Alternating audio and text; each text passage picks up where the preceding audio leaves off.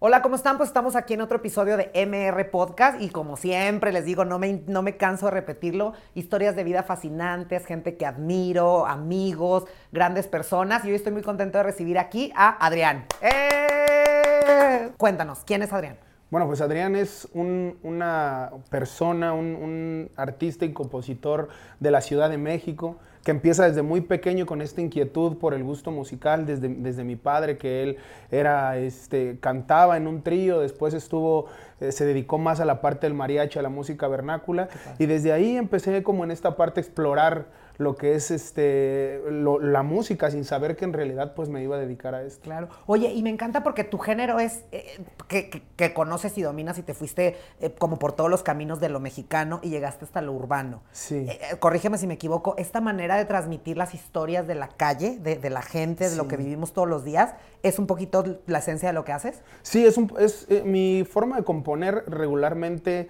trato de, hacerlo como en forma de crónica o autobiográfico, o sea, también poder retratar mis historias de vida o retratar la historia de vida de gente muy cercana que me resulta interesante, que incluso en una plática puede surgir como la inspiración para hacer un tema, la historia de un amigo, historias como muy personales, pero siempre, siempre en mis temas me, me ha gustado como contar como esa historia, que creo que es lo que ha ayudado a que la gente se identifique un poco con mi música. Claro, sí, aparte al final del día en cualquiera de los, de los géneros, es eso, ¿no? Un poquito como transmitir la historia y es con la que identificas, no con el género. Sí, claro. A mí una vez alguien me dijo, dice, la música se hizo para, o sea, está diseñada para una función y es mover emociones. Si tú haces música y no mueves emociones, la, la emoción que sea, pero si no mueves emociones, entonces estás en el lugar equivocado. Ok, y entonces tú más o menos a qué edad dijiste, esto es lo mío, ya me voy a dedicar a, esto. Pues como desde los 17 años yo ya empecé como con esto de la improvisación, que fue un poquito más hacia donde yo estaba encaminado. Yo siempre he dicho que yo entré con, el respeto al género del, rap y donde yo estuve y de donde yo surgí, que el género del rap entré como por accidente, porque en realidad también a mí pues siempre me han gustado como otro tipo de música. O tengo un hermano que tocaba en, una orquesta de son cubano, otro primo mío que era de la rondalla Saltillo. Entonces yo de ahí como que nunca he tenido como, como esa como, como que me he cerrado a algún género. Yo siempre cuando la gente me preguntaba que cuál era mi género, yo siempre decía, soy, simplemente hago música. Y si el día de mañana yo quiero hacer una bachata, un tango, yo... Lo haces. Sí, lo hago porque para mí eso es como esta parte de, interesante de poder yo romper con esas, con esas barreras que incluso a veces yo pienso que tengo, como yo creo que en todo ámbito profesional uno siempre busca trascender. Y es como yo, esa es mi forma de trascender, de, madurar en, en cuanto a lo profesional y hasta personalmente el empezar a explorar. Si no exploras, no creo que llega un momento en el que te aburres y, pierdes el gusto. Y al final de cuentas creo que el éxito de cualquier profesión es lo que transmite, ¿no? Sí, y es muy importante como ser auténtico, ¿no? Sí, claro. Yo, por ejemplo, yo tengo mucho, muy marcado muchos artistas, por ejemplo, del, género eh, rap, por ejemplo, norteamericanos como Kanye West, como Drake, que siempre han sido como muy, sí, les ha gustado como abrir como ese campo.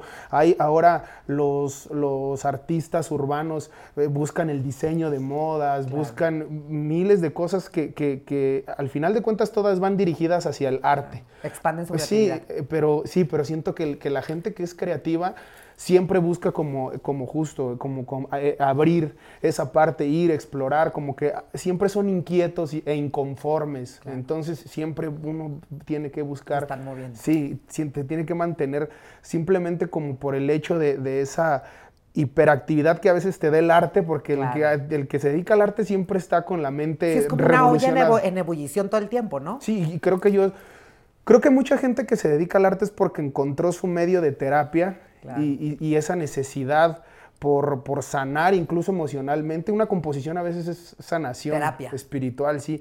Y entonces yo lo veo como de, esa forma y es, es, de la forma en la que yo siempre he tratado de ver mi música y mi arte. Qué padre. Oye, y cuéntanos, tú empezaste en un programa como esto, ¿verdad? Que podías improvisar y cómo funciona, te dar unas palabras. Ahorita vamos a hacer, podemos hacer ahorita. Sí, sí, claro, claro. Eh, cuéntanos. Sí, es que e-, era la batalla. Eh, yo empecé como en este rollo como de las batallas de, se llaman de freestyle que, ah, ajá, entonces e, este, digamos que esta corriente como del, rap es uno de los elementos del hip hop y del rap, que es el DJ, el graffiti, el, el, MC y este y el b-boy, que es el que baila. Entonces, una de estas partes siempre fue como la improvisación. Todo esto nace en Nueva York cuando había peleas de pandillas, ellos deciden que para no pelear físicamente, la pelea va a ser verbal. Entonces, empieza como, esto empieza a llegar a Latinoamérica y hay una batalla, la batalla más importante se llama la batalla de gallos. Yo ya había ganado, yo desde la primera batalla que entré, gané y estuve invicto y después llegué a esta batalla que era la más importante porque ya es a un nivel internacional, o sea, ya es el mejor de, sacan al mejor de México y el mejor de México va contra el mejor de Cuba, el mejor de Venezuela, el mejor de Colombia, todos de habla hispana. Entonces me toca representar a México y salgo campeón internacional de la batalla en el 2008, el primer campeón. Tenemos un campeón, ¿qué tal, eh? El primer campeón mexicano de, las batallas de improvisación. Entonces ya de esta parte es cuando yo empiezo pues yo siempre lo vi como que, que, era algo que podía hacer, pero yo siempre quería dedicarme, siempre mi, mi mentalidad fue enfocarme a la, a la composición.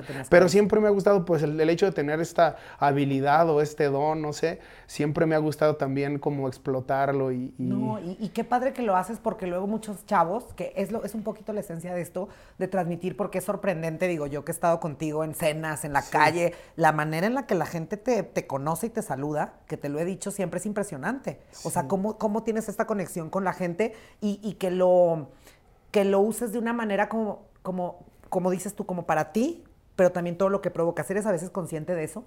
Pues mm, realmente cuando, cuando veo como este efecto o digamos que esta bendición de todo lo que me ha sucedido, de que la gente me sigue, que, que me reconocen, es algo que realmente nunca imaginé, o sea, yo nunca pensé... No era tu finalidad, digamos. No, yo hacía música y hacía como esta parte del, freestyle y de la improvisación porque me gustaba, era justo este desahogo, pero cuando empiezo a darme cuenta que le empieza a gustar a la gente, que empiezo a tener el reconocimiento, realmente eso es bien importante porque ya es cuando eso también es, te provoca una adicción, el, tener el reconocimiento de la gente y eso es lo que te hace ir más adelante y seguir trabajando y, de repente cuando ves que la gente se siente orgullosa de tener un campeón de freestyle en México, que, tú piensas que a lo mejor no va a trascender tanto, pero hay mucha gente, hay un público enorme y, de verdad masas lo que mueve el freestyle y de ahí el poder darme cuenta también que, con, mi música mucha gente se identifica. Me, siento, de verdad yo me siento afortunado y, bendecido por todo esto que,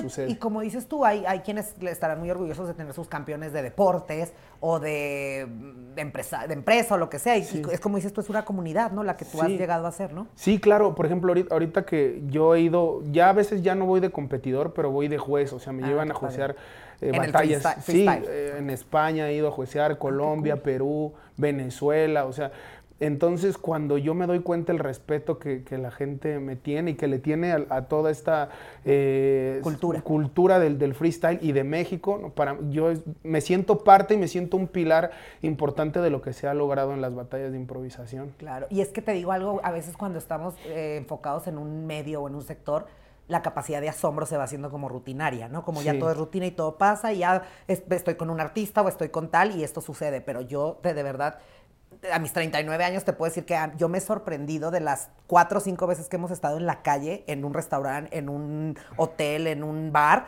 como el cariño que la gente te tiene y la admiración, como dices tú, por lo que haces. Sí, y, y justo también ha sucedido algo en, mi carrera últimamente que se han, dividido dos públicos. El público que, me, que me, aprecia mi trabajo, que, que es fan de mi trabajo como improvisador y otra que es fan de mi trabajo como músico y como artista, que son dos públicos totalmente diferentes. Hay público que conocen mis dos facetas, que son los fans, fans, pero también hay un público que no sabe que yo improvisaba y que y, esta parte, mi caso. sí, que solo hacía música. Entonces me ha gustado también como, como este yo veo esto como un respaldo y como y de verdad siempre voy a estar bien agradecido con, con esta escena como de freestyle, que es como un respaldo, pero ahorita lo musical que estoy haciendo que le guste a la gente, que se identifique, la fusión que, logré hacer, esta, esto yo lo quise hacer siempre, o sea, poder, eh, lo que yo, mi afán y, mi objetivo en algún momento dije, yo quiero ser el primer mexicano que, que, gane una batalla, porque no había. Luego dije, yo quiero ser el primer mexicano que realmente evolucione todo lo urbano. Y muchos años después... Digamos que eres pionero del género, ¿no? Eh, me, la gente me criticó mucho. Hubo un tiempo que, recibí muchas críticas porque empecé a experimentar con trap, con R&B, con, con, mucho, ah, con afrobeat, que son géneros pues que no están familiarizados en, México en ese entonces. Me criticaron muy feo y después mucho tiempo cuando empieza esta corriente de trap, empiezan ya empieza a crecer como el movimiento urbano internacional que la gente se dio cuenta que, que, yo ya traía eso yo siempre lo he dicho y no con, eh, presunción ni, soberbia, pero por ejemplo, en México se hacía trap y se hacía RB antes de que en Puerto Rico, de que Bad Bunny y todos, todo este fenómeno de trap surgiera. En México ya había una escena muy pequeña, pero ya existía. Entonces, cuando la gente empieza a decir, Adrián es el padre del trap en México, me, entrevista a una revista importante que es Vice y Noisy, de, que, hace documentales y también en el, género urbano y me mencionan el padre del trap en México, desde ahí la gente me empieza a dar como, como realmente la credibilidad y el crédito de todo lo que yo había hecho y entendieron que pues era una persona que estaba buscando evolucionar. Cuando esto evoluciona, eh, viene esta etapa que, que, la tercera etapa que digo, quiero darle una, una identidad a la música urbana de mi país, porque si tú escuchas a Colombia, Cuba, a, Colombia, a Dominicana, todos tienen una identidad musical tienen algo que sabes que el, reggaetón de Colombia es colombiano y el reggaetón de Puerto Rico es de allá, o el dembow dominicano, o, todo el, rollo de, las cumbias que tiene el argentino. O sea, todo, todos ellos han sabido cómo adaptar su cultura al urbano. Entonces yo dije, creo que yo lo puedo hacer con esto que es que está esta parte y esta esencia que tiene el mexicano y, que es como la, cultura regional, se lo puedo dar al urbano. Entonces cuando hago esta mezcla, y, cuando empieza a funcionar. Y la siguiente etapa que quiero para mi vida es el, ser el primer artista mexicano en internacionalizarse, o sea, que, ah. que, exista como esa figura. Con ese estilo. Sí, con ese estilo y, sí, y, y, al final del día, obviamente siempre he estado abierto a, experimentar, ¿no? y si el día de mañana tengo, hago un dembow o hago un, una bachata o hago un reggaetón, yo sé que va a tener mi esencia porque tiene, tiene mi, mi, mi, identidad y, mi... Lo sientes, sí. con eso. Pero, pero, por ejemplo, pero creo que no ha habido ahorita una figura que puede internacionalizarse. O sea, yo no veo a, un mexicano que diga, bueno, puedo colaborar con Balvin. Y, yo creo que, debe de salir y debe de surgir esa figura. Sí, porque entonces termina siendo pues como una balada rapeada, ¿no? O sea, cuando no hace esta, esta, como dices tú, como un... Mm, una figura representativa de este género, ¿no? Sí, claro, y eso es el, afán de darle esta parte de donde yo vengo, que es del urbano, sin olvidarme de mis raíces. Entonces, cuando entran estas dos partes, la, a la gente le gustó. Hay gente ahorita, por ejemplo, tengo un público bien fuerte que, y estoy bien agradecido, quiero mandar un saludo a, los de Medellín, a toda mi gente de Medellín, de Colombia, de Los Ángeles, de Dominicana. O sea, de repente me, me mandan videos a mis redes sociales donde gente de Dominicana está cantando con corridos y está cantando mis canciones. Oye, hay algo ahí por ahí del Canelo. Sí, hice, una, hice un temita para el, para el Canelo por medio de su hermano, el Paletas. Le dimos una cancioncita al Canelo y, le gustó. Porque yo, la, yo vi ahora que estábamos, que me mandaron toda la información, que él posteó algo él con tu posteó esa canción. El, correo se llama No me rajo, el, el, ah, tema. Sí, es, es, de mis canciones favoritas porque es un tema muy aspiracional. E incluso aunque la gente no le guste el box o no conozca, la escucha y es una, es una canción que, que, que motiva. Claro. Es que al final del día, por lo que yo invito a la gente aquí, es porque cuando yo platico y me parece algo interesante de transmitir como tú, tu personalidad, que no es de, esta onda de tirarse al piso, de, ah, yo he tenido, no, no, lo que acabas de decir, yo tuve claro que quería ser el número uno, me criticaron mucho, no me importó, sé a dónde voy, estoy, que digo, que yo sé que no podemos platicar mucho, pero que estás en un proyecto un poco muy importante. Sí, claro. Entonces, es un poquito la esencia de transmitir esto, ¿no? Sí. No, y justo lo que mencionas, yo, yo veo muchas entrevistas y con todo respeto a todos mis colegas del género urbano, que siempre buscan como ese lado de y es que yo era muy pobrecito. Y me iba muy... Sí, y al final de cuentas yo creo que al contrario, pues esos son los cimientos de uno. Eso yo creo que a veces uno los tiene, lo tiene que usar como para, para tener todo, todo, todo ese aprendizaje para, para poderlo transmitir de una forma positiva. Sí, o sea, no verlo como algo malo. Sí, ni como hacerte ver como una víctima, porque pues eso también sentir lástima por uno mismo, pues si, uno... Voy a aplaudir eso Entonces, creo, a mí no me gusta eso, a mí me gusta decir, bueno, sí, yo, yo pasé por esto, eso es mío, eso lo abrazo, lo, lo, lo atesoro porque es parte ¿Soy de yo? mi esencia y es lo que me va a ayudar a salir de, de adversidades, pero yo quiero transmitir otra cosa, que la gente que a lo mejor está pasando por una situación Claro. en la que yo pasé hace muchos años, X situación difícil, como todos le hemos pasado, Claro. eso se vive en cualquier clase social, en cualquier núcleo, Profesión, sí, en cualquier todo, en cualquier. Entonces, todo eso, poderlo transformar y canalizar a una forma positiva. Me encanta. Muchísimas gracias. Oye, yo sé que tía, estás apurado con la agenda, pero que- quiero, a ver, quiero hacer algo. Te doy cinco palabras para cerrar. y Cinco hacemos palabras, algo. sí. Vamos a poner Adrián, Sí. México, música, sueños y juventud.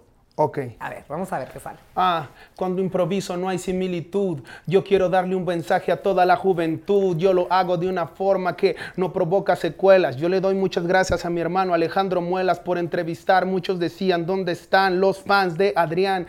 Ni siquiera saben para dónde van, pero yo lo hago de una forma externa. Sabes que mi estilo siempre es el que gobierna. Dicen que lo hago de una forma única. Yo simplemente voy a hacerlo como para dejar la rúbrica. A veces no me acuerdo de todas las palabras, pero tengo el léxico como para que sepan que de hoy en adelante vamos a ser el primer artista internacional de México. ¡Bravo! Adrián, pues muchísimas gracias y espero de verdad de corazón verte cumpliendo todos tus sueños y es- inspirando a muchísima gente. Y pues muchas gracias por haber venido a platicar No, con muchas nosotros. gracias por el espacio, de verdad. Me gusta que este tipo de entrevistas que son más fluidas, Más relax, ¿no? libres, sí. Es que al principio que me decían que hiciera esto, ahora ya viste que ya estoy más profesional, pero al principio era de que, y, y- y- y yo grabado, yo de repente se me iba la onda como ahorita. Sí. Pero es un poco esto, como una plática que hemos tenido tú y yo cualquier, charla. tomándonos cual- una cerveza, lo que sea, es un poco lo que queríamos lograr y pues muchísimas gracias por haber No, aceptado. gracias a ti. Muchas Va. gracias y muchas gracias a toda la gente que nos está viendo. Bendiciones. Bueno, pues muchísimas gracias, espero que les haya gustado mucho, a mí me encantó y nos vemos en la próxima.